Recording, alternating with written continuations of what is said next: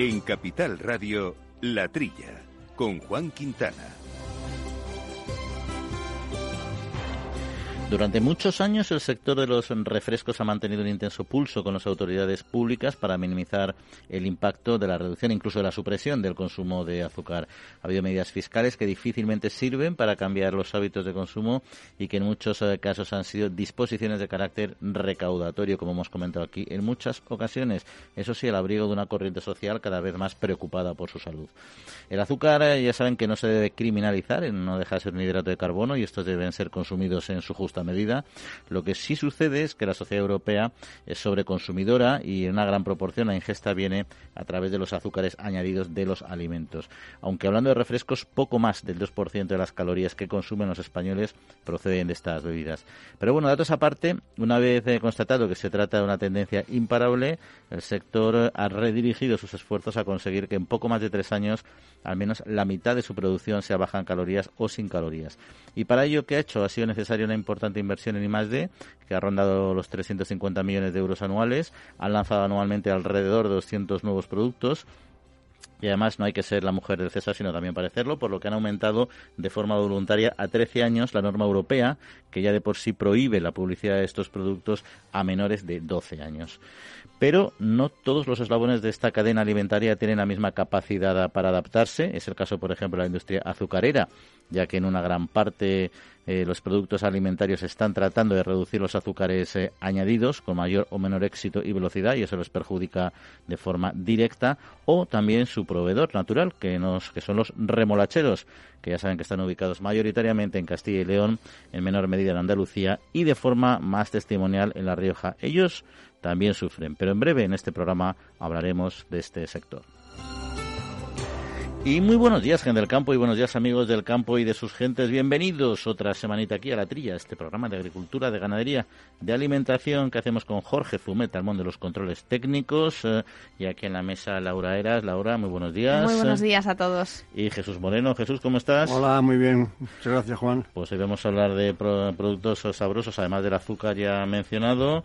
Vamos a charlar sobre el ibérico, nuestro querido ibérico, cerdo ibérico, con el director de su interprofesional, porque han hecho recientemente un, y han presentado los últimos hitos de este sector, estudios, promoción, etcétera, también como ha ido la montanera, un tema interesante. Y otro asunto que nos va a ocupar es eh, el decreto, el Real Decreto de Envases y Residuos de Envases, precisamente, y eh, la posición que la Federación de Industrias de Alimentos y Bebidas eh, de España ha adoptado y unos estudios eh, que han elaborado precisamente para medir el impacto de este proyecto de Real Decreto.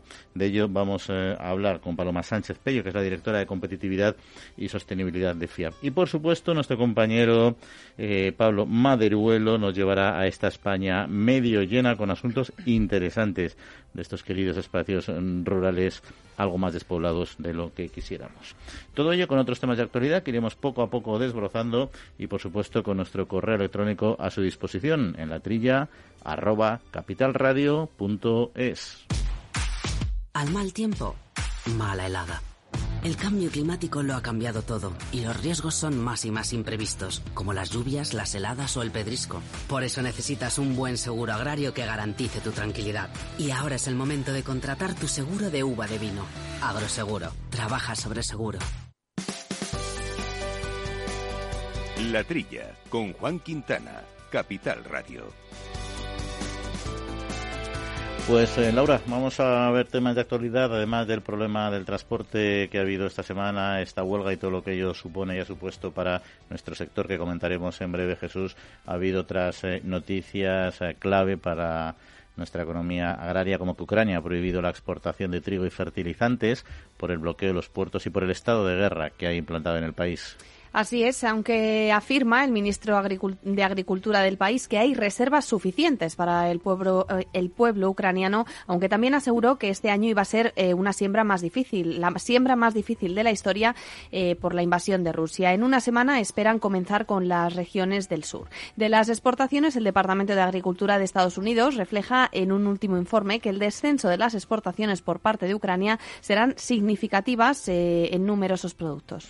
Y otros productos como el aceite de girasol, que su escasez la falta de este aceite puede llegar a paralizar la industria agroalimentaria en cuatro semanas si no se encuentra un sustituto. El desabastecimiento parece que es inminente, vos lo dicen. Así es, la desaparición de las botellas del aceite de girasol en los supermercados y la subida de precios son las primeras evidencias de las implicaciones que la invasión de Rusia a Ucrania tiene para este producto y sobre todo para los consumidores. Ha saltado la alarma también por la repercusión que tiene en la industria, ya que con él se fríen restaurantes, por lo que la hostelería podría verse más afectada y sin posibilidad de buscar un sustituto, que es lo que ya están buscando muchos, pero es complicado. Como optativa rápida al girasol podría estar el aceite de oliva, pero parece que aquí también podría haber ciertos problemas porque el suministro es poco y el precio, como sabemos, Juan, está subiendo. Y hablabas de sus sustitutos en el caso de aceite de girasol, también en otros productos, y por ello España, España flexibiliza las condiciones para importar maíz de Argentina y Brasil. El Ministerio de Agricultura, Pesca y Alimentación las va a flexibilizar precisamente y sobre todo los requisitos para la importación de, esto, de este cereal de estos países. Con el objetivo de facilitar la entrada a España de materias primas para la alimentación animal que suplan la paralización de las, de las importantes eh, de, las, de lo que viene de Ucrania por la situación bélica. La flexibilización se hará dentro del marco en la normativa comunitaria y según los análisis de cada Estado miembro.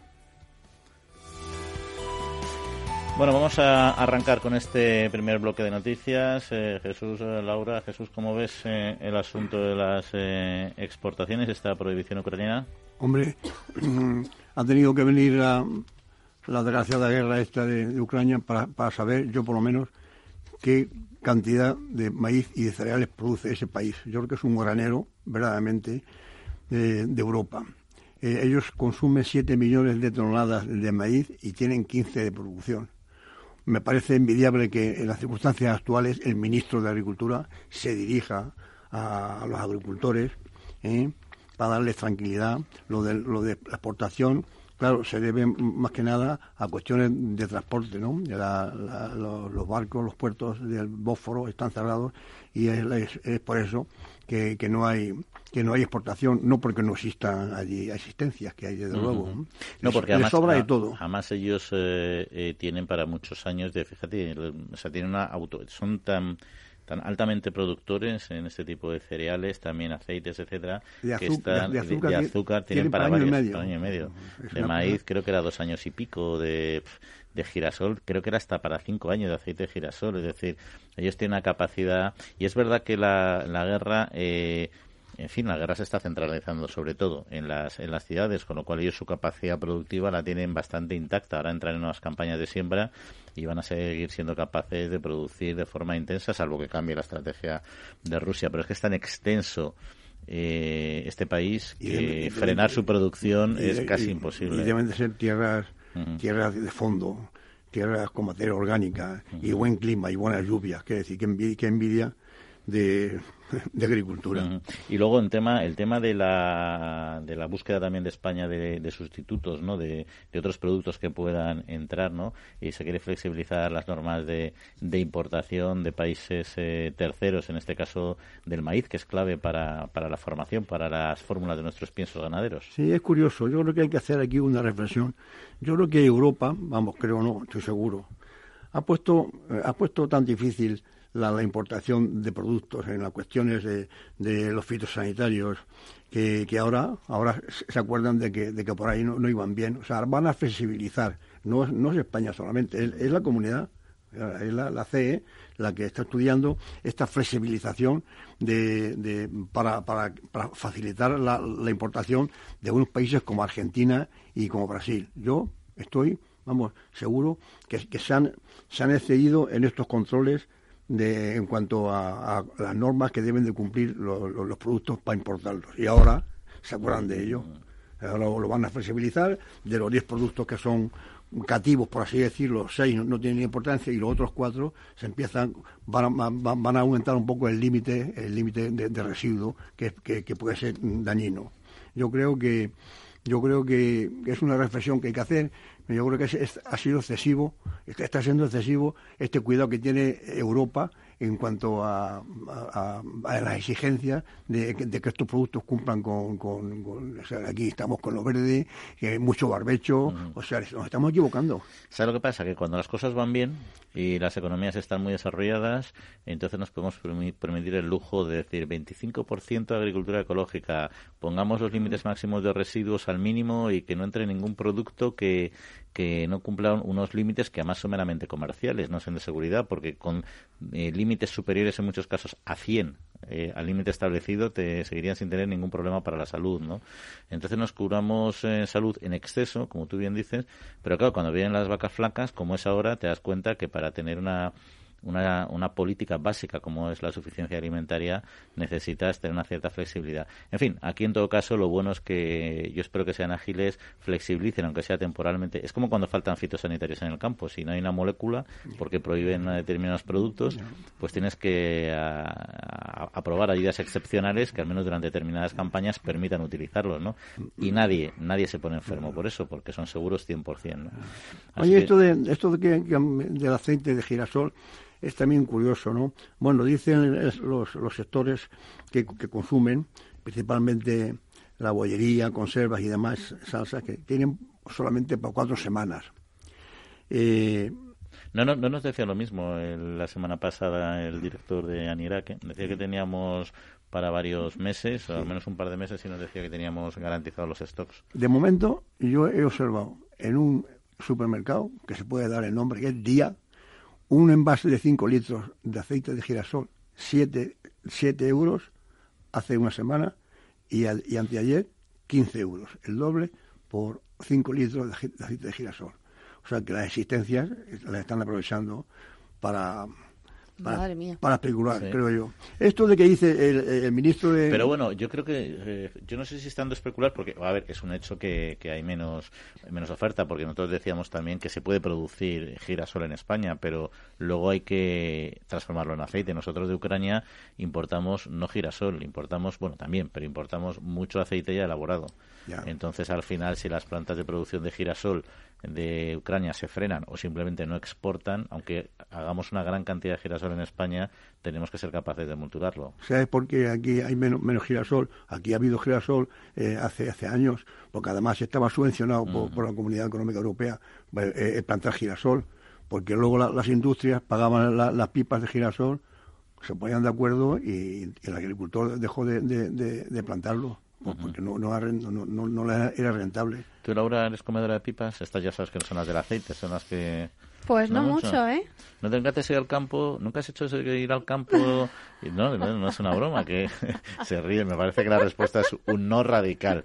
Pero la típica. la típica ¿eh? flor de girasol que te dan, no la cojas porque tu, su propia te la dan y te vas comiendo la pipa directamente de la, no, no, No, pero a ver, si queréis un día lo hacemos los tres. ¿Sabes qué diferente? Eso, está hecho, eso está hecho. Me parece un plan de viernes brutal. ¿Sabes qué es diferente la pipa? La, que, la que plantan para, aceite es más pequeña y más, más oscura que la que se come directamente, ¿no? Eh, hay empresas que se dedican a contratar tierra a los agricultores para luego llevarse la pipa para, para envasar, ¿no? Pero te diré que las que yo he comido en campo son aceiteras. O sea, son, son pequeñitas, las oscuras, que se pueden comer también muy bien. Están crudas, eh, comercialmente no te sirven, pues son más pequeñitas, pero a la hora de tomártelas, pues tienen, tienen, tienen, tienen, su gracia. Oye, Juan, esto, de, esto que dice, dice el ministro de, de, Agricultura que como hay tanto aceite de, oliva en España que, que, no hay ningún problema la falta de girasol. Claro, Mm, por lo visto, el sector de, la producción de esta Produce, que es la, patronal de los fabricantes de, galletas, en que está en Produce están empresas como Bimbo, Gullón, Nestlé, en fin, pues dicen que es que no, que, que, que el sabor es diferente, ¿no? Yo yo... eso 100%. A, ver, hay, dos cosas para mí en la industria, el sabor y las propiedades. Las propiedades eh, que tiene el aceite a la hora de elaborar los... ¿Por qué te crees que el aceite de palma tan denostado se ha usado mucho? Porque daba una, una, palatabilidad, una palatabilidad muy untosa a las galletas, ¿no? Pero vamos, tú haces una mayonesa, vamos a salirnos de la parte agraria, vamos a irnos a la gastronómica, hace una mayonesa con aceite de oliva virgen Guarda con aceite de girasol. El sabor es totalmente distinto, es muy intenso el sabor. De... Nos encanta el oliva, pero, pero no es sustituible directamente en todo. Ya. Y en la industria y en la industria menos. En la industria menos los aceites dan sabor, pero tienen otra serie de propiedades. No, pues la pastelería esa que esa casera tradicional de los pueblos, los que hacen las monjas en los conventos, todo eso, que, eso está hecho con aceite de, oliva, creo yo, y está, riquísimo. Hay de todo. Y yo, por ejemplo, te diré que yo la, la, mayonesa, volviendo al tema, la hago con girasol y con un poco de mezclo, ah, girasol y oliva. Ah, sí, sí, sí, Para que no sea tan intenso, pero tiene un toque. Laura, ¿qué te gusta más, girasol o oliva? Yo oliva. está, está, aquí para gustos los colores. Ambos son buenos, pero bueno, nuestro aceite de oliva. Pero vamos, que, nos, puedes dar tu receta de la mayonesa. Bueno, es una receta. Eres, estás muy verde en tema. Si te tengo que dar la receta de la mayonesa. Se me corta. Lo único que he dicho es el truco mío, que es hecho medio y medio. Pero ya te digo yo que a mí se me cortaría. Bueno, bueno. Te diré luego un truco para, no, que, para que no se te corte. Nunca. Pero bueno. Venga, vale. Será luego porque tenemos a nuestra invitada esperando y no queremos que, que esté esperando, para la redundancia, más tiempo. En Agrobank todos son facilidades. Porque tramitamos la PAC por ti. Y si solicitas un anticipo de las ayudas superior a 3.000 euros, te llevas un altavoz y asistente inteligente Google Nest Hub. 5.000 unidades. Infórmate en caixabank.es barra agrobank.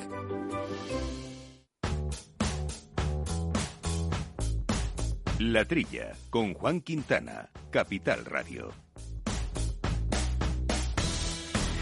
Pues eh, de envases, de envases hablamos con regularidad en este programa y, seguimos, y seguimos de cerca los procesos regulatorios en este campo. Y es que el sector de alimentación y bebidas ha hecho un llamamiento al diálogo sobre el Real Decreto de Envases y Residuos de Envases y ha presentado también los resultados de un informe sobre el impacto y las consecuencias de este Real Decreto. Y para profundizar en este asunto nos acompaña Paloma Sánchez, que es directora de Competitividad y Sostenibilidad de FIAPA. Paloma, muy buenos días. Buenos días, Juan, y buenos días a todos los oyentes. Pues bienvenida, como siempre, a este espacio. Y antes de entrar en el Real Decreto, o así en plan general, ¿cuál es la situación actual de la gestión de, envases en España? Eh, bueno, la, gestión actual de envases en España ya lleva muchos años haciéndose de una manera, entendemos que, que muy eficiente y muy eficaz. Llevamos desde el año 98 trabajando en la gestión de los envases y mejorando día a día. Dicho esto, eh, es cierto que la legislación europea ha avanzado mucho en todos los temas de gestión de, envases y por tanto hace falta pues dentro de los sistemas eh, que tenemos en España con las inversiones que ya hemos hecho darle una vuelta de mejora y, como digo ir empezando a, mejorar lo que ya lo que ya tenemos. Estamos en un punto de inflexión entiendo yo. Porque como idea general y sin entrar en, datos concretos no es que se te entrecorta no te oigo bien pues vamos a ver si conseguimos eh, el sonido que funcione bien digo que como idea general y sin entrar en, detalles eh, concretos España cumple con los objetivos en, eh, en gestión de envases que plantea Europa hasta el momento no Sí, sí, por supuesto. Eh, actualmente España cumple y cumple con creces los objetivos europeos. Es más, estamos situados entre los cinco o seis mejores países de la Unión Europea en ratios de, reciclado, sí. y, ahora se pone en marcha esta propuesta, este, este Real Decreto, porque, y vosotros hacéis un informe, ¿no? ¿Por qué un informe que mida el impacto de este Real Decreto? ¿En qué, en qué se basa? Bueno, eh, hacemos un, informe no solo del decreto, sino de la ley, porque eh, las directivas europeas que nos afectan en temas de, economía circular son tres. Es la, ley de residuos, el Real Decreto de Envases, eh, perdón, la, ley, la directiva de residuos, la directiva de envases y la directiva de plásticos de un solo uso. Y estas tres directivas se están transponiendo a derecho interno a través de dos normas eh, nacionales, una ley de residuos y un decreto de envases. Y estas dos normas están ahora mismo en plena tramitación. Por eso hacemos un estudio y un análisis del impacto que puede tener para el sector. En primer lugar, porque bueno, siempre analizamos lo que está en tramitación que nos pueda afectar, pero en segundo lugar y más importante, porque ya leyendo los borradores de estas normas hemos visto que van muchísimo más allá que las directivas europeas. Porque, ¿qué consecuencias podría tener este Real Decreto si se aplicara tal cual está formulado? Mira, el decreto tiene, eh, muchas cosas y muchas consecuencias, pero yo resaltaría dos impactos importantísimos y, como digo, eh, con mucha, que, van mucho más allá de la normativa europea y, por tanto, que pueden hacer perder muchísima competitividad industrial a, las empresas españolas. Es eh, todo lo que hace referencia a la reutilización, que en Europa no establecen ningún objetivo y aquí los establecen para todos los envases y además no solo en Oreca, en hostelería y restauración, sino también en, eh, los envases que van a la distribución comercial. Y por otro lado, eh, una reducción que tampoco se establece a nivel europeo, ni mucho menos, que es eh, la reducción de un 50% de botellas de bebidas de plástico de un solo uso. Estas dos medidas que que, recoge el borrador de Real Decreto, porque tenemos que recordar que es un borrador y que nosotros tenemos esperanza en que estas dos medidas sean modificadas eh, de alguna manera. Estas dos medidas, como digo, tienen unos impactos muy altos para la, para la, para la industria de alimentación y bebidas. Y os he oído hablar en algunas ocasiones desde FIAP también de del efecto que tiene o que podría tener en zonas rurales, ¿no? Porque cuando uno habla de envases suele pensar más en lo que es el gran consumo que se produce en las en las grandes conurbaciones urbanas, ¿no?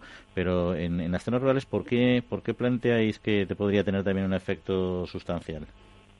Bueno, en las zonas rurales, eh, pues porque tenemos un sector eh, que, que que vertebra todo el territorio. Es decir, tenemos eh, fábricas en prácticamente todo el territorio nacional. Hemos hecho hace muy poquito un estudio junto con el Ministerio de Agricultura sobre la aportación de la industria de alimentación y bebidas a la España vaciada eh, y ahí damos unas cifras muy relevantes de la aportación que hacemos eh, pues al empleo en estas zonas, al PIB, eh, bueno y, a, la, dinamización de toda esta zona rural. evidentemente, al ser un sector que tiene mucha fábrica y que dinamiza mucho estas zonas rurales, cualquier impacto negativo que pueda ir asociado a ello, pues va a repercutir en gran medida en esas zonas. Y con este informe, digamos que quedan claras vuestras vuestras dudas sobre, sobre la aplicabilidad y el impacto que tenga este este Real Decreto si se aplicará tal cual, ¿no? Y vos, pero vosotros como, como industria, eh, ¿qué planteáis eh, para impulsar precisamente un desarrollo sostenible y cumplir con los objetivos europeos que, como bien decías al principio, cada, aunque los hemos cumplido, los vamos cumpliendo y estamos en la vanguardia, pero cada vez están siendo más estrictos? Pues mira, nosotros, y perdonar que, insista porque no nos cansamos de repetirlo, somos un sector que somos, estamos tremendamente comprometidos eh, con la sostenibilidad y trabajamos en estrategias y modelo de producción que permitan la prosperidad económica con criterios ambientales y sociales. Eh, bueno, las empresas en este sentido ya han integrado en sus estrategias de negocio pues muchas medidas en sostenibilidad. Eh, están trabajando, por ejemplo, en la inclusión de plástico reciclado o PET reciclado en, sus envases, eh, que es una de las exigencias europeas, pero que ya están yendo muchas empresas a objetivos muchísimos más altos. Se está trabajando en nuevos materiales, en I de I, en ecodiseño. Vamos, tenemos muchas líneas de trabajo abiertas, todas centradas en la, en la estrategia europea, en la filosofía que marca la directiva, que es cerrar el círculo, eh, el envase circular, y ahí es donde estamos trabajando. Unas medidas como las que se establecen en estos borradores, en este borrador de Real Decreto, rompería también con las inversiones y, análisis eh, de innovación que están en los que están trabajando ahora mismo las empresas. ¿Y pensáis, Paloma, que vais a poder, eh, que el gobierno que va a poder eh, escuchar, digamos, estos planteamientos y de alguna manera reenfocar este Real Decreto y qué tiempos tenéis para a partir de ahora hasta que se pueda aprobar formalmente? Bueno, nosotros eh, eh, esperamos y confiamos en poder sentarnos con el Ministerio y, poder eh, convencerles de que mejoren ciertas medidas que, como digo, son inasumibles. no lo he comentado antes, pero la estimación del estudio que hemos hecho de la repercusión está en torno a más de 25.000 puestos de trabajo perdidos, hasta 2.400 empresas cerradas y más de 7.000 millones de euros de coste para el sector. nosotros lo que queremos es eh, eh, hablar con el negocio, eh, con el gobierno y, negociar algunas medidas que sean, por supuesto, de economía circular, de cerrar el círculo, pero que sean viables, aunque sean exigentes, pero viables tanto técnicamente como empresarialmente. Pues seguiremos, seguiremos pendientes del circuito legislativo de esta, de esta norma. Paloma, un placer como siempre hablar contigo. Un saludo. Muchas gracias, Juan. Un saludo. Hasta luego.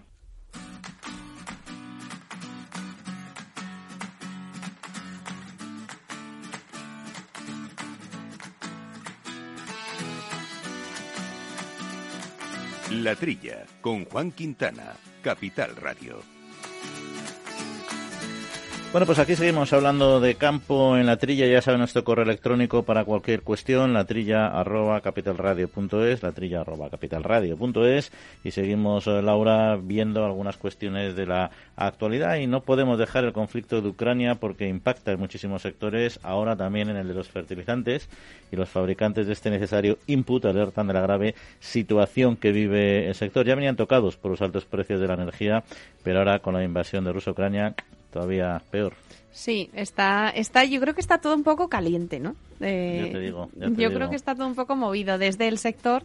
Eh, bueno, pues con los costes de producción, como sabemos por las nubes, eh, alertan de que el gas representa el 80% de coste de producción de amoníaco. El aumento en el precio puede hacer inviable la producción y provocar incluso el cierre temporal de alguna planta productiva. Rusia es uno de los principales productores mundiales, como sabemos, de fertilizantes a los países de la Unión Europea.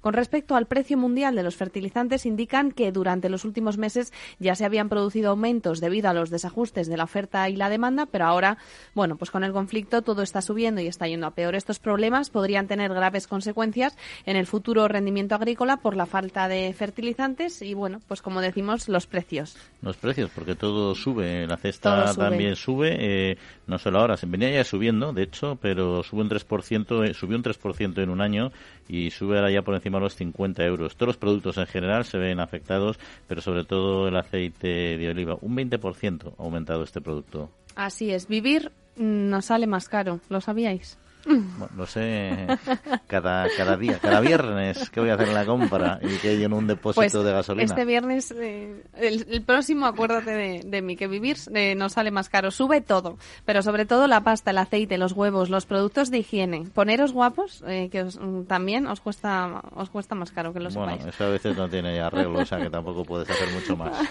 Subidas de precios que ya venían, como decías Juan, desde verano, pero ahora con el conflicto de Ucrania no ha hecho más que, que ir a peor, desde la OCU muestran su preocupación por el consumidor. Nuestra profunda preocupación por cómo van a evolucionar los precios de la alimentación en los próximos meses. En este sentido, desde OCU hemos pedido de forma reiterada que, al igual que existen bonos sociales térmicos o en la electricidad, se plantee desde el Gobierno cheques de alimentos para las familias más vulnerables, la única forma de evitar esta subida generalizada de los precios. Y cambiando de tema, se venía anunciando ya hace muchas eh, semanas y es la manifestación del mundo rural de este domingo 20 de marzo que prevé una alta participación con asistentes de diferentes organizaciones como Asaja, COAG y la que seguro hablaremos la semana que viene. Así es, para reivindicar un mejor futuro para el mundo rural. La concentración será en el centro de la capital y finalizará su recorrido frente al Ministerio de Transición Ecológica, una de las administraciones responsable de la difícil situación que atraviesa el mundo rural por los altos costes de la electricidad. Desde la organización hacen un llamamiento a la asistencia masiva a todos aquellos que desean una agricultura y ganadería viables como motor económico del mundo rural, eh, conservar las tradiciones, usos y costumbres del campo y a quienes deseen apoyar la existencia de un mundo rural vivo. Bueno, pues asuntos eh, interesantes hay los fertilizantes, eh, Jesús, ¿eh? siempre nos dan eh, guerra y además son una parte fundamental de, la estructura de costes de una, de la explotación. Sí, hemos comentado lo del gas, que es, importante, y de, la electricidad también, pero no hemos comentado nada de los componentes, ¿no? Rusia es el segundo mayor productor de urea y de potasa, y el quinto en fosfatos. Y además ocurre lo siguiente, aquí el, el fosfato de, la roca fosfórica del norte de África, que está más cerca y que es más barata, pues tiene más cadmio que, la de Rusia. Rusia es, fosfatos puros, desde luego. Y aquí va, a pasar un poco como lo, que hemos comentado antes, con la flexibilización ¿eh? del maíz de Argentina y de Brasil que habrá que flexibilizar la cantidad de cambios para traer los fosfatos de África. ¿eh? Sí, porque Rusia más eh, exporta exporta materia prima para la elaboración de fertilizantes, pero exporta también, es un gran exportador de fertilizantes. Es verdad que en España somos grandes productores, somos de los principales productores europeos de, eh, de, de, este tipo de productos y la verdad es que eh, aún así no estamos protegidos de lo que está pasando en, en, Rusia. Y luego hay otro, otro tema para mí importante que es el impacto que tiene, ¿no? porque cuando suben los precios de, de los fertilizantes, ¿qué es lo que hacen los agricultores o qué, es, qué es lo que no hacen realmente? ajustar lo que puedan la, cantidad. Claro, ajustan, no fertilizan mucho menos y luego... A, cuenta, gotas. A cuenta gotas, claro, y al final eso da cosechas mucho más cortas y, lo, y es pan para hoy, pan para hoy, hambre para mañana. Que un poco más, un poco más de analítica del suelo para adaptar el abono de cada parcela a, sus condiciones de, suelo. Eh, no va a ser que, hombre, así se ahorra, ¿no? No va a ser que se eche más NPK, ni nitrógeno, potasio, fósforo, más de la cuenta o menos, ¿no? O sea que ahí tienen que hacer un trabajo fino los agricultores. Bueno, y la cesta de la compra, eso ya se veía venir, venía subiendo ya, ¿no? El aceite de oliva ha subido mucho también, porque al final es un proyecto sustitutivo para el aceite de girasol. por cierto, que luego me has picado, ahora luego te voy a decir la receta de la mayonesa. La cago yo, ¿eh? Para que no se te corte. Te voy a ¿eh? dar yo la, esta de la de ponerte guapo más barato. Eso sí, pero te va a ser más fácil a ti hacer la mayonesa que no se te corte que a mí ponerme guapo. sí, sube todo, sube todo. Yo, yo compro, yo, yo, yo soy el que compro en mi casa y observo lo, que valen las cosas. Siempre me traigo el ticket. El ticket de compra siempre me lo, me lo traigo. ¿eh? Eh, y, repaso lo, lo, que vale cada cosa. Y efectivamente, hay subiditas, subiditas, subiditas, pero constantes, ¿no? Y entonces, poco a poco, tal, como decía Laura, ¿no? Los huevos, no digamos el aceite. Dice, dice nuestro ministro que, que no hay problema con el girasol porque hay mucho oliva, pero si está el oliva está subiendo. 5,90 un, una botella de, aceite de oliva virgen extra, 6 euros. Está actualmente. Estamos, ayer, la, compré yo. Es lo que hay. Y lo que hay también es que tenemos una manifestación eh, este mismo domingo y, claro, pésimo momento a mí porque creo que ahora la sociedad no está preocupada. Bueno, también hemos tenido la manifestación de, y la huelga de los transportistas que se nos ha olvidado comentar y que es una, es una huelga también que pasa factura al sector. Ahora la huelga del sector primario.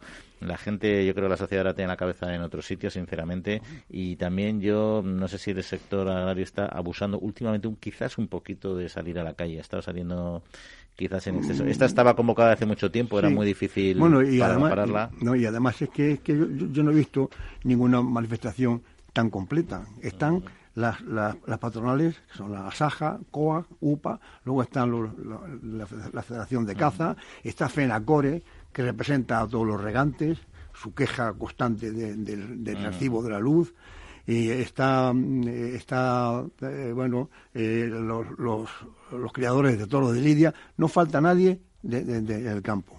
Y además el, recorrido de la manifestación es completo, ¿eh? porque empiezan en Atocha y, acaban aquí cerca, vamos, en el ministerio, en el MITECO, pues, en, los, nuevos ministerios. No les falta motivos para quejarse, pero veremos. Eh, no, sé si valdrá para algo, pero vamos, el descontento es, está justificado. ¿eh? En fin, pues aquí estamos con estos y otros temas que nos quedan en el tintero, de los que hablaremos en un instante, porque todavía tenemos asuntos eh, que valorar. En Capital Radio, La Trilla, con Juan Quintana. Pues un sector que nos gusta y nos gusta mucho en este programa, y no solo en este programa, sino yo creo que a todo españolito que se parece, es el de nuestro cerdo ibérico. Y es que la Asociación Interprofesional del Cerdo Ibérico ha presentado los últimos hitos del sector y lo ha hecho en la Feria Internacional Meat Attraction. De ellos y otras cuestiones del sector vamos a hablar hoy con Antonio Prieto, que es el presidente de esta Asociación Interprofesional. Eh, Antonio, muy buenos días. Hola, ¿qué hay? Buenos días, Juan. Bueno, pues antes de hablar un poco de lo que es la promoción también, que es un tema que nos vamos a ocupar en unos minutos, quizá por conocer un poco cómo ha ido este año la campaña 2021 y 2022 eh, eh, la Montanera, ¿ha funcionado bien con respecto a, a la previa que tuvo como protagonista a, a la pandemia? Sí, bueno, los datos que, que todavía aún, eh, o que aún son provisionales de cara al 31 de diciembre, que es cuando realmente la, la fecha normativa se cierra de la, de la montanera y de, los, de los sacrificios, podemos estar en línea a lo del año pasado. Sí tenemos ya los animales que han entrado oficialmente a la, a la montanera en cuanto a engorde, que han sido 707.000 animales. También tenemos ya datos cerrados de sacrificio, concretamente al 1 de, de marzo, que, que eran eh, concretamente 642.000 animales. Y entonces lo que creemos que desde el 1 de abril, perdón, del 1 de marzo al 31, viendo ya la cadencia de, los de los sacrificios que hay en estas dos semanas que han pasado y en las dos semanas que, que hay, pues creemos que va a estar en línea al año pasado eh, o que puede haber una disminución pues muy poco significativa, un 2 o un 4%. ¿Eso qué significa a primera vista? Primero, que el sector tiene una robustez interna en cuanto a información, a saber lo que quiere el momento que está en el mercado, es decir, tiene información suficiente para tomar decisiones pertinentes e inteligentes para que el mercado ni crezca más de lo que debe que, que, que debe en cuanto que no se absorbe o al revés, que se tomen medidas que no tienen ningún sentido y pueda haber eh, algún colapso, eh, en este caso en la bellota, que es la identidad por autonomasia de, del ibérico. Y luego dentro de los uh, precintos, uh, uno que siempre nos ha, nos ha interesado, bueno, nos interesan las cuatro bridas porque son productos todos de mucha calidad, ¿no?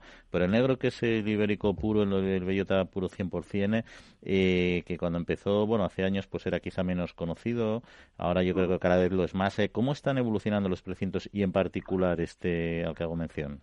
Bueno, pues en particular, eh, si hablamos ya de los cuatro precintos en el, en el año, pues efectivamente todos se mantienen un poco en la misma línea, a excepción del precinto negro, que en los últimos años, por las campañas que estamos haciendo desde la interprofesional, por explicar lo que cada precinto es, si el blanco tiene unas condiciones, si el precinto verde tiene otra, el rojo tiene otra, muy parecida al negro, pero en todo caso el negro sería, por, por decirlo de la élite. Esa élite se está demostrando en los últimos años que hay una tendencia a tener más. Concretamente en, en el año 2021 pues esos precintos crecieron dentro de, de la bellota un 8% por encima de lo que había anteriormente. Eso significa que se le está dando muchísimo más valor, que se conoce más y esa es la satisfacción desde la interprofesional de cara a la información que le damos al finalmente al consumidor, que es nuestro gran gran aliado, como siempre decimos. Y hablando de, promoción en, en, algunos países de la imagen del propio sector, que yo creo que internamente es excelente, pero hay en algunos países, es cierto que de forma excepcional, y en algunos medios en concreto, de en Alemania, por ejemplo, pues se ha puesto en cuestión en algunas ocasiones un poco la transparencia eh, del sector y si se vende lo que se dice que es, etcétera. ¿Qué, qué está pasando con, con ese tema? ¿Por qué a veces desde, desde fuera de nuestro país se insiste en, mostrar algo que desde dentro no, no, no tenemos esa preocupación? Bueno, pues realmente porque yo lo que creo que son sensacionalistas, porque si llaman a la interprofesional, nosotros a todos los medios, de un signo, de otro, más arriba, más, más abajo, de un país o de otro, los que decimos que cuando vayan a publicar algo del ibérico, por favor, que se pongan en contacto con la interprofesional y nosotros le enseñamos el sistema de trazabilidad que tenemos, el sistema Itaca, donde los abuelos de, los de los cerdos que se están sacrificando, que se están criando, de esas madres que nos dan esos cerdos, esas, esas reproductoras, toda esa cronología y toda esa trazabilidad la tiene un sistema. Y a partir de ahí, todo lo que hacen los animales, dónde comen, dónde están, dónde hacen los movimientos internos que hay, cuándo se sacrifican, cuándo se empieza su elaboración, el tiempo final de elaboración, hasta cuando salen al mercado, y además salen al mercado con una APP gratuita, app eh, eh, para móviles, aplicaciones que se llama Ibérico, que ya afortunadamente tiene más de 600.000 descargas en cuanto a precintos que han que han visto esos consumidores, es decir, la información que hay que hay ahí en esa app en este momento damos seis ítems de información de, de que el tipo de animal que es, el, el, si tiene eh, el porcentaje racial que tiene, la comunidad que se ha empezado, que se ha hecho su elaboración. Eh, toda esa información la tenemos de este momento al consumidor con seis ítems.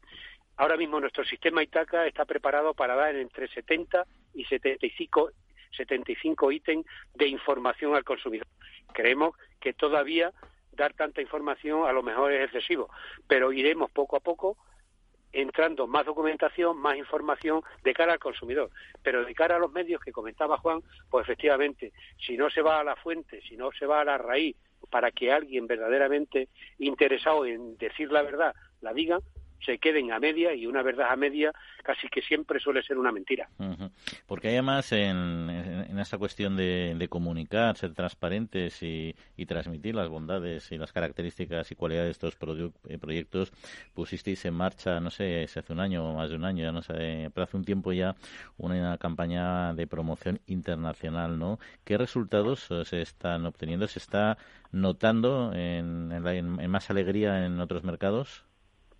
Bueno, la campaña va a ser el 1 de enero oficialmente, perdón, el 1 de, abril empieza formalmente la, campaña que, comenta, es una campaña a tres años, la campaña más grande y más ambiciosa que ha hecho en su historia el Ibérico, con un presupuesto de 12 millones de euros.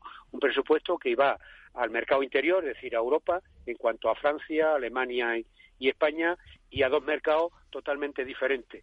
Uno el mexicano y otro el chino por primera vez en la historia. Eh, en, el, mercado mexicano ya estuvimos en una anterior campaña en tres años y este, que es el primero de esta segunda etapa, desde luego estamos cogiendo los resultados, tanto en restauración, en la importación, en, la, en la, todo lo que son las cadenas de alimentación, eh, las grandes superficies, en tiendas gourmet, todo lo que se hizo en esos tres años, este año cuando hemos estado en noviembre concretamente que estuvimos allí para la nueva campaña, desde luego fue un éxito tremendo. Tienen todo lo que nos pidieron en la anterior campaña es información y formación a consumidores, a cortadores, a restauradores, todo eso lo hemos emprendido en esta nueva campaña y desde luego está teniendo una aceptación maravillosa.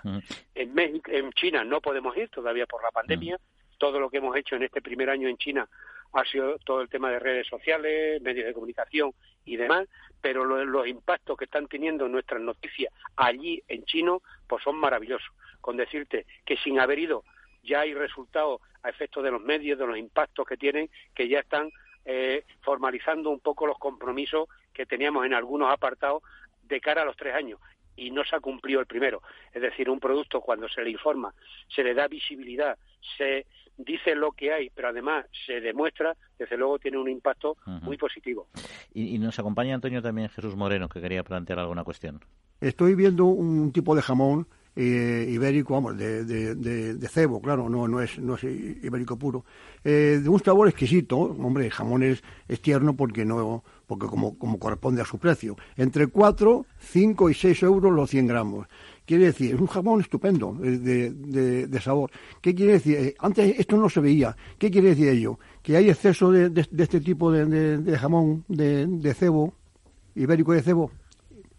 No, no, no. Tenemos, en los últimos años tenemos una una producción más o menos estable. El 2000, estamos en el 2021 cerrado, estaremos en los últimos eh, tres, cuatro años en torno a tres millones y medio de, de cerdos de los cuales en torno a 700.000 son de, de bellota, tanto el precinto rojo como el, como el negro. Estamos en torno a 600.000 animales de, de, cebo, de cebo verde, de cebo de campo, vamos, y el resto es de, cebo, cebo blanco. Por lo tanto, no hay una, una superproducción, hay una estabilidad en, lo, en la producción que se hace, en la elaboración y por tanto lo que llega al consumidor, lo que llega al mercado en los últimos años muy parejo a tres millones y medio de jamones que, que damos a conocer o que, vamos que se ponen encima de la mesa. Eso que, que no qué información nos da o qué eh, proyección nos da de que el sector sabe que producir más de lo que se puede consumir pues puede ser un peligro porque ahí sí que el consumidor puede tener un impacto negativo. En el momento que hay una superproducción, pues bien en precio o en calidad en algún momento dado, como en su tiempo pasó, pudiera declinar en eso. Por lo tanto, ofrecemos un producto trazable con, eh, con Itaca, totalmente saludable. Tratamos de seguir informando siempre que podemos al consumidor y a quien lo, eh, lo prescribe, sean carniceros, charcuteros, centro de distribución. Toda esa es la labor que está haciendo en este momento, porque el mejor prescriptor que pueda hacer eh, en este caso de este producto es quien lo pone al consumidor, es decir, llegamos a una gran superficie y hay una persona cortando, si nosotros hemos formado a esa persona desde la interprofesional para saber no solo cortar, sino de dónde viene ese producto, bien sea de bellota o bien sea de cebo, qué características tiene y qué hay detrás de ese producto, cultura, tradición, bienestar animal, medio ambiente, eh, tema eh, también rural, todo eso que hoy se aboga y que el consumidor lo demanda, todo eso está en los valores mm. que nosotros ofrecemos a nuestro consumidor. Pues ahí está, un producto de calidad y, muchas gracias a Antonio Prieto como presidente de Asiti por acercarnos esta actualización, esta información de la de las campañas que se están haciendo y el desarrollo del sector. Un saludo y hasta otra ocasión. Muy bien, muchas gracias. Buenos días.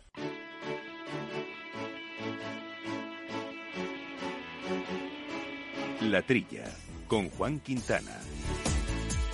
Bueno, pues muy interesante estas eh, cuestiones en nuestro mundo del ibérico. Si luego nos da tiempo recordaremos un poquito esto de las bridas, que es interesante conocerlo, aunque yo creo que la, mayoría ya lo sabéis. Pero en todo caso, en el último tramo de este programa abrimos el foco a hablar del medio rural desde la óptica de su potencial como fuente de oportunidades. Y lo hacemos, como siempre, de la mano de Pablo Maderuelo y su sección La, la España medio llena. Y esta semana charlaremos sobre cómo, a través, o charlará sobre cómo a través de la eficiencia energética podemos impulsar el medio rural, dinamizar su economía y crear puestos de trabajo. Pablo, muy buenos días. ¿Qué tal, Juan? Muy buenos días. Buenos días a todos. Y en esta ocasión vengo a hablarte sobre eficiencia energética, en esta sección que se llama La España medio llena. Em, optimizar el consumo de energía y potenciar las fuentes de energía que nos permiten asegurar que estaremos abastecidos en el futuro es uno de los elementos fundamentales en el proceso de transformación que estamos viviendo a todos los niveles. Estamos hablando de ser más eficientes energéticamente y eso es algo que no solo implica a los que gobiernan y a los que tienen que tomar decisiones, sino que también nos implica a nosotros en nuestro día día a día y es que también nosotros podemos contribuir a utilizar mejor la energía que consumimos. Avanzar en eficiencia energética se ha convertido no solo en una necesidad para dar respuesta al cambio climático, sino que también es una fuente de ahorro económico para las administraciones, empresas y familias y en un sector de gran potencial, especialmente en áreas rurales donde puede reportar grandes beneficios. Hoy, por lo tanto, vamos a hablar de eficiencia energética en el mundo rural.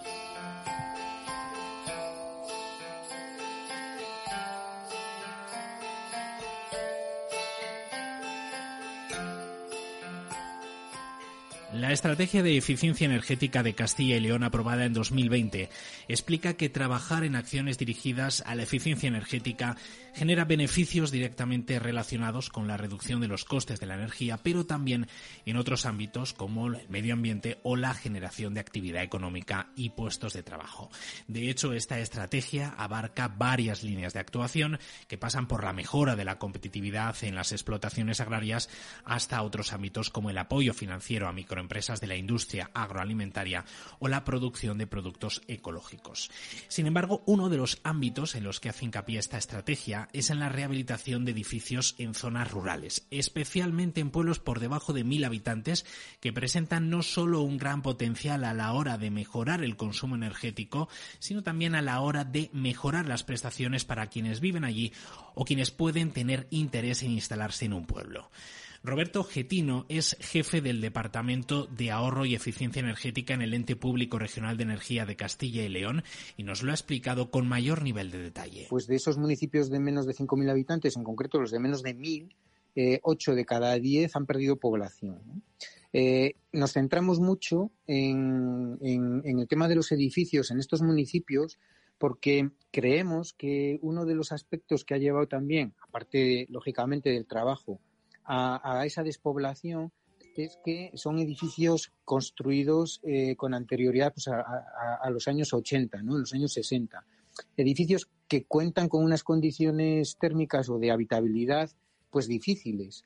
Entonces, eh, la estrategia precisamente lo que prevé es una serie de actuaciones para rehabilitar energéticamente estos, estos edificios, centrándonos en ofrecer, pues lógicamente, información, guías de, mejora y también, sin ninguna duda, eh, subvenciones eh, para poder llevar a cabo esas actuaciones, de manera que seamos capaces de, arrancar, eh, además de mejorar esa eficiencia energética en los edificios, pues fijar población a través de, de crear una actividad económica relacionada, localizada. Mejorar el aislamiento, la calefacción o impulsar energías renovables son algunos de los pasos que permiten que estos edificios sean más eficientes. Nosotros llevamos el registro de certificación energética de edificios y hacemos varios estudios al respecto.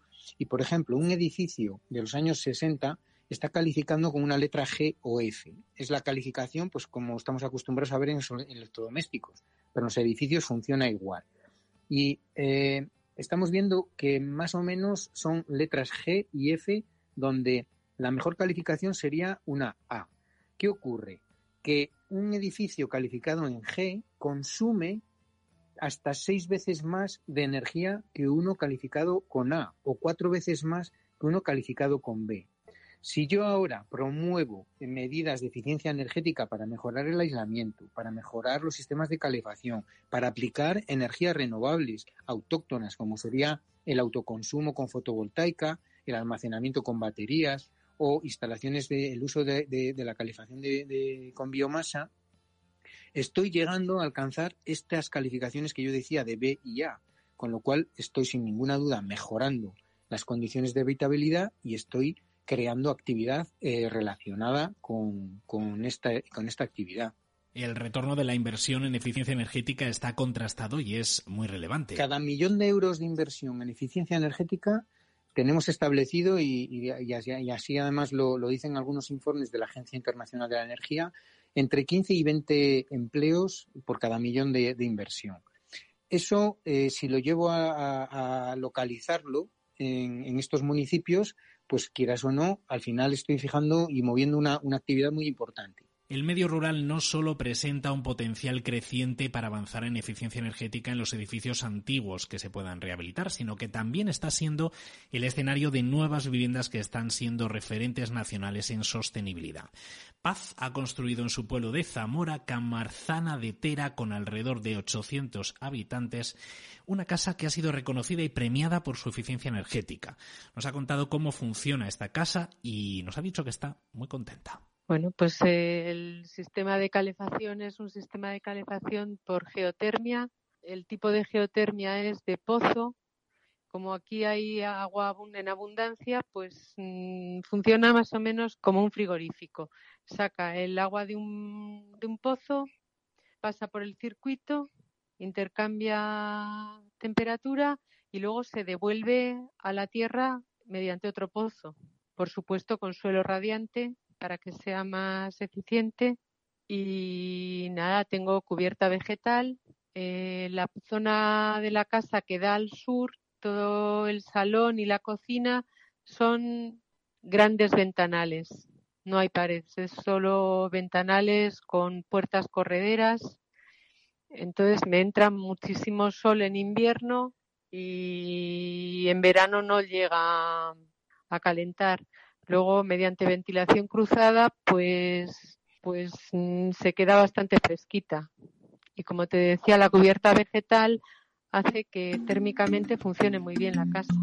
La eficiencia energética ofrece otras posibilidades para las zonas rurales y para comunidades como Castilla y León, posibilidades que van más allá de lo que tiene que ver con los edificios. Hemos querido hablar de ello con David Borge, que es profesor de la Universidad de León y cuenta con una larga trayectoria de estudio y análisis sobre este tema. Él mismo nos explica a grandes rasgos de dónde proviene ese potencial. Castilla y León dentro del ámbito de la ciencia energética tiene un potencial muy elevado en ámbitos muy diferentes que engloban desde la agricultura, eh, la ganadería, que quizá han venido utilizando unos sistemas eh, tradicionales basados en el uso de la energía cuando la energía no era un problema y ahora mismo se está convirtiendo en un problema y a la vez en una oportunidad de poder hacer competitivo un sector como el agrícola, el ganadero, desde un punto de vista sostenible, o también la fijación de industria en entornos rurales donde es posible, por ejemplo, contar con espacio, que es uno de los mayores problemas, para colocar, por ejemplo, plantas de autogeneración fotovoltaica. Entonces, las posibilidades de mejora de la eficiencia energética, disminuir el consumo de energía, pues son muy amplias, tanto en sectores más tradicionales y ligados al sector primario, como también al sector eh, industrial. Y otro aspecto muy importante es el del transporte, que es quizá uno de los puntos críticos que tenemos en Castilla y León y en España, en el cual ahora mismo dependemos de los combustibles fósiles, eh, petróleo, derivados del petróleo, en un 99% de lo, del, del, del transporte, del transporte de mercancías y personas. O sea que realmente hay un margen muy, muy amplio y una oportunidad muy grande en, todos estos sectores. Y este potencial es especialmente relevante en zonas rurales. En, Castilla y León existe en el entorno rural, rural un potencial bastante elevado, por ejemplo, de producción de productos agrícolas de muy alto valor en el mercado, como por ejemplo las frutas rojas, arándanos, frambuesas, etcétera. Vemos cuando vamos a comprar algo al súper, tiene un precio elevadísimo el kilo, pueden competir y utilizando sistemas de autosuministro con eh, sistemas fotovoltaicos, bomba de calor, se puede conseguir un invernadero, vamos a decir, para producir este tipo de, productos aquí en Castilla y León. Todo ello soluciones pues eh, muy, muy basadas en, en pequeñas instalaciones, eh, también aplicables a grandes instalaciones, pero que se abra un poco a la población general y permita esta competitividad tanto en producto como en precio. Hasta aquí, Juan, la sección de esta semana. Espero que haya sido de interés para los oyentes de la trilla. Eh, nos quedamos con este mensaje, el potencial que supone avanzar en la eficiencia energética, no solo para contribuir a la sostenibilidad y a la lucha contra el cambio climático, sino también para potenciar y dinamizar las zonas rurales de nuestro país. Hasta la próxima semana, Juan. Pues hasta la próxima, Pablo. Muy agradecidos, eh, como siempre, además el tema energético que llega en un momento clave precisamente por la enorme crisis que tenemos ahora mismo. Así que este asunto francamente interesante, este guiño a nuestro mundo rural eh, con menos población, eh, no siempre con problemas agrarios necesariamente, pero todo integrado. Y nos quedaba, bueno, nos queda ya casi, casi unos minutillos de nada, Chuchi, pero querías algún comentario sobre el tema que hemos ido pasando, que es el de el del transporte. Es que en el, en el telediario de las, de las tres, hoy, eh, de, en la 1, eh, he oído a la ministra de Transporte decir que los que están de huelga no representan a los transportistas. Dios mío, si son los, los dueños de los camiones, si la mesa con la que se entiende el ministerio son los dueños de las mercancías, no, no la de los camiones.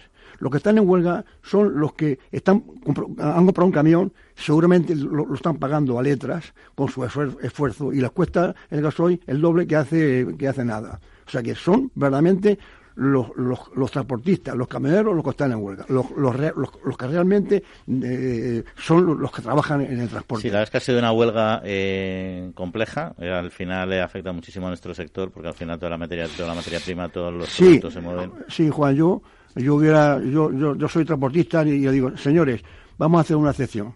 Las cisternas que recogen la leche no pueden estar en huelga, porque leche no recogida es leche que hay que mm, tirarla, mm. porque las vacas todos los días hay que ordeñarlas. Pero los demás, todo el mundo a la huelga. Mm. Bueno, además tus orígenes fuiste transportista. Yo soy transportista, yo, lo sé. de, transporte. Por, eso lo digo, por eso lo digo. En fin, pero bueno, se nos va quedando, nos queda yo creo que un minutillo más o menos y no me quería ir sin dar respuesta a Laura sobre mi truco para hacer la mayonesa y que no se corte. por favor, cuéntanos, un redoble. Tiene dos, ya dije uno, que era mitad de aceite de oliva, mitad de aceite de girasol, para que sepa aceite de girasol de oliva, que me encanta, pero no muy intenso. Y echas un huevo, pero el huevo lo tienes que, si lo sacas de la nevera, lo tienes que dejar templarse o templarlo un poco en el grifo. Si lo metes frío, mm, se te puede cortar más fácilmente. Oye, Juan, ¿tú lo haces con la Y luego vendes la Thermomix, la Thermomix, no, la batidora, la llevas, echas el huevo, echas el vaso de aceite de oliva, el poquito de limón y la sal, la pones abajo sin encender, la llevas hasta el fondo, enciendes la batidora y la subes todo despacito hasta arriba. Simplemente sin, sin agitar nada. Y cuando llega arriba, ya no se te coja. ¿Y, y, tú no has hecho nunca a la antigua, que es batiendo con, con, la mano? no, así, la, así la va a hacer Laura. Así la va a hacer Laura, que... Lo contaré en el próximo programa. Sí, sí. A ver si no he quemado la cocina. No, y, ¿saben lo que decían? Que cuando la señora estaba con, con los días de la menstruación, se le cortaba la mano. En fin, lo que se corta es el programa, que se nos acabó el tiempo. Así que, Jesús, Laura, buena semanita. Igualmente, buena semana a todos. Y a Jorge Zumeta le agradecemos el mando de los controles técnicos y a todos ustedes que nos hayan acompañado, que pasen muy buena semanita y en siete días volvemos a estar con ustedes. Eh, un saludo y cuídense.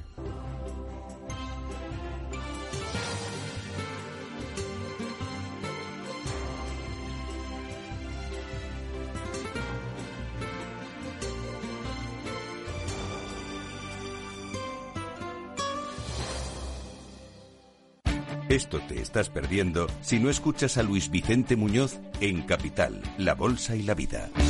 Gerardo Cuerva, presidente de Cepime. La pequeña y mediana empresa española lo ha dado todo y el gobierno es el momento ya, ya, ya definitivo de compartir esa, ese, esfuerzo que está haciendo eh, la pequeña y mediana empresa. O, o, metemos dinero en la empresa o realmente nos cargamos el tejido productivo y luego que nadie hable de empleo, de bienestar y de progreso.